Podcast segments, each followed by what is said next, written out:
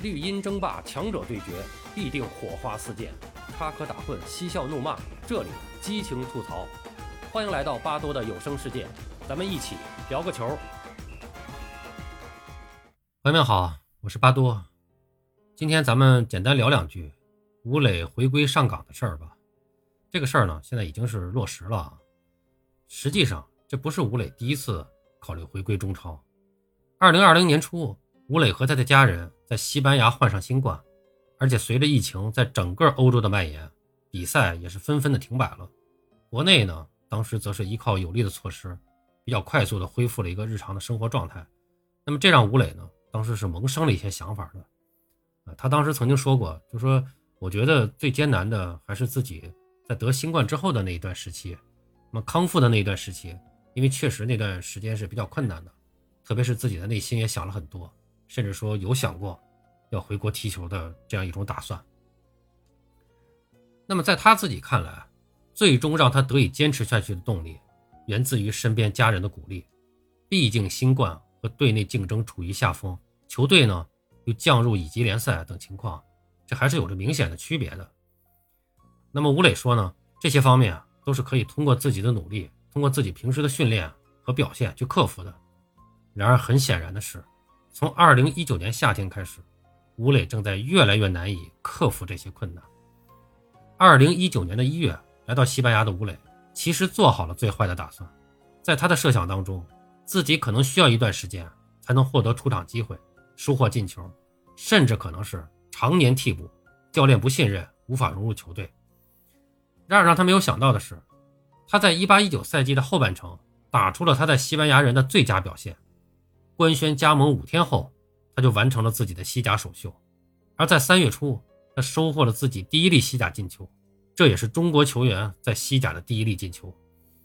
一八一九赛季的后半程，没有经过夏训，带着肩部伤势的他，一共获得了十六次出场机会，打进了三粒进球，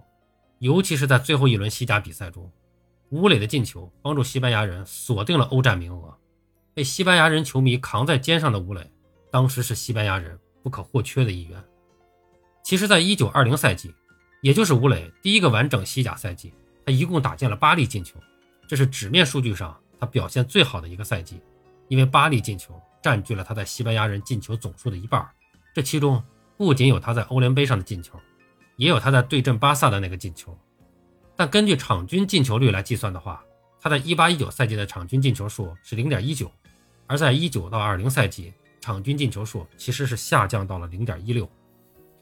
至于过去的这两个赛季，吴磊的出场次数并不少，但时间开始变得越发的不稳定了，所以两个赛季相加也只有五球而已。对于中国球迷来说，不管吴磊的表现上佳或者低迷，作为中国球员在五大联赛的独苗，他都是全村人的希望，他都应该获得我们的支持。但是客观的说，作为一名前锋，一百二十六场十六球六助的数据，确实是不够出色。这个矛盾成为了吴磊耳边争论声不断的来源。在一部分球迷看来，吴磊早就应该另觅去，吴磊早就应该另谋去处，或者是回到中超联赛，而不是在替补席上苦苦的等待自己求之不得的机会，从而荒废自己本就已经不多的职业生涯时光。而在另一部分球迷看来，吴磊的坚持当然是有意义的。数据不佳的主要原因，数据不佳的主要原因在于教练不会使用，没有围绕吴磊打造战术等等原因。毕竟他曾经打出过自己的风采，所以在每次西班牙人换帅的官方公告下，评论区总是不难发现对前任主教练不会使用吴磊的批评，以及由此引发的各种讨论、争吵以及相互的攻击。吴磊自己当然也能听到这些声音，所以他也会对李铁。对其坚持留洋的捍卫十分感动，他也会在吴磊周记中劝诫支持自己的球迷，不要给俱乐部和球队施加过多的压力。他曾经这样说：“前几天看到有球迷网友跑去责怪主教练，我很能理解大家的心情，但其实真的没必要。教练的职责是带领整个团队赢球升级，从这一点上来讲，教练的工作是相当成功的。对我来讲，完全不害怕和非常愿意。”在队里有这样的良性竞争，这也会是我加倍努力的动力。这番话应该说是说的非常好啊，只不过再多的不害怕也敌不过现实。上赛季西班牙人重返西甲，吴磊本以为自己的技战术特点可以得到更好的发挥空间，然而一个赛季下来，主教练莫雷诺并没有开始重视吴磊的趋势，尤其是在今年一月，哪怕合适的位置上出现了空缺，莫雷诺也会倾向使用队内的年轻球员，而并非吴磊。当队的跟队记者就认为，吴磊在足球层面正来到他的西班牙联赛最糟糕的阶段。冬窗期间，吴磊考虑过离队，但在莫雷诺和俱乐部的挽留下，他最终坚持到了赛季结束，这让他再度收获了一粒西甲联赛进球，但也是仅此而已。根据相关媒体透露，吴磊回归中超联赛的主要原因出自家庭。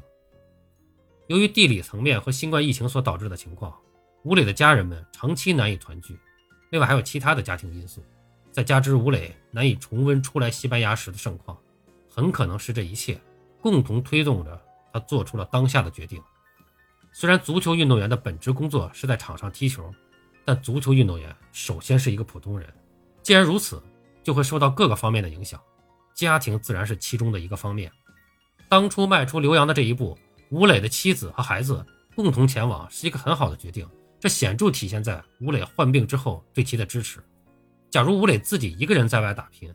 或许在2020年的夏天，吴磊的留洋生涯就已经落下帷幕。对于中国足球来说，那只会是一个更大的遗憾。除此之外，地理层面远隔千山万水，同样是不能忽略的因素。作为国内最好的球员，吴磊不仅需要在俱乐部证明自己的实力，从而获得更多的出场机会，他也要在国家队需要的时候跋山涉水。虽然和孙兴民一样，吴磊从来不讲这一路有多么辛苦，但很多球迷都清楚，从西欧到东亚这一路，他要比要比其他队友付出更多的代价。孙兴敏是热刺主力，他可以并不需要过于担心，但吴磊需要。还有三年多的时间下来，吴磊的西班牙语仍然不够流利，他从未能够达到孙兴敏融入热刺那般高度。即便考虑到西语和英语的不同，这一点尚且可以理解。但客观的说，这真的是会影响他在西班牙的表现。毕竟他也不是年轻人了，学习语言的速度注定是不够快了。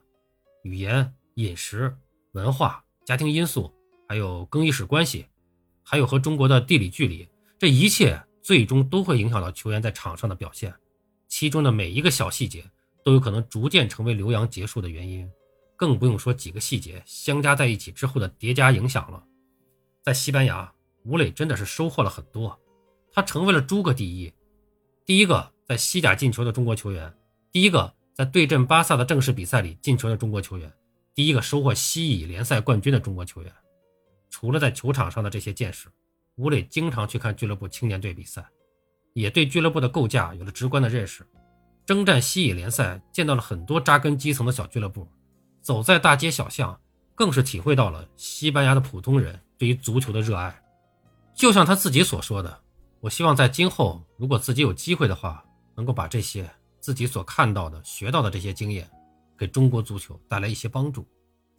然而，在这些收获之外，那些不欲为外人所知的困难，同样是一笔财富。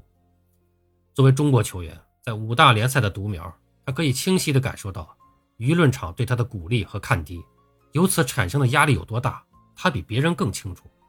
身处异国他乡的不适应。竞争环境的无比激烈，同样也包括新冠疫情这种意外所带来的沉重压力，也只有他自己才知道什么时候需要坚持，什么时候应该放弃。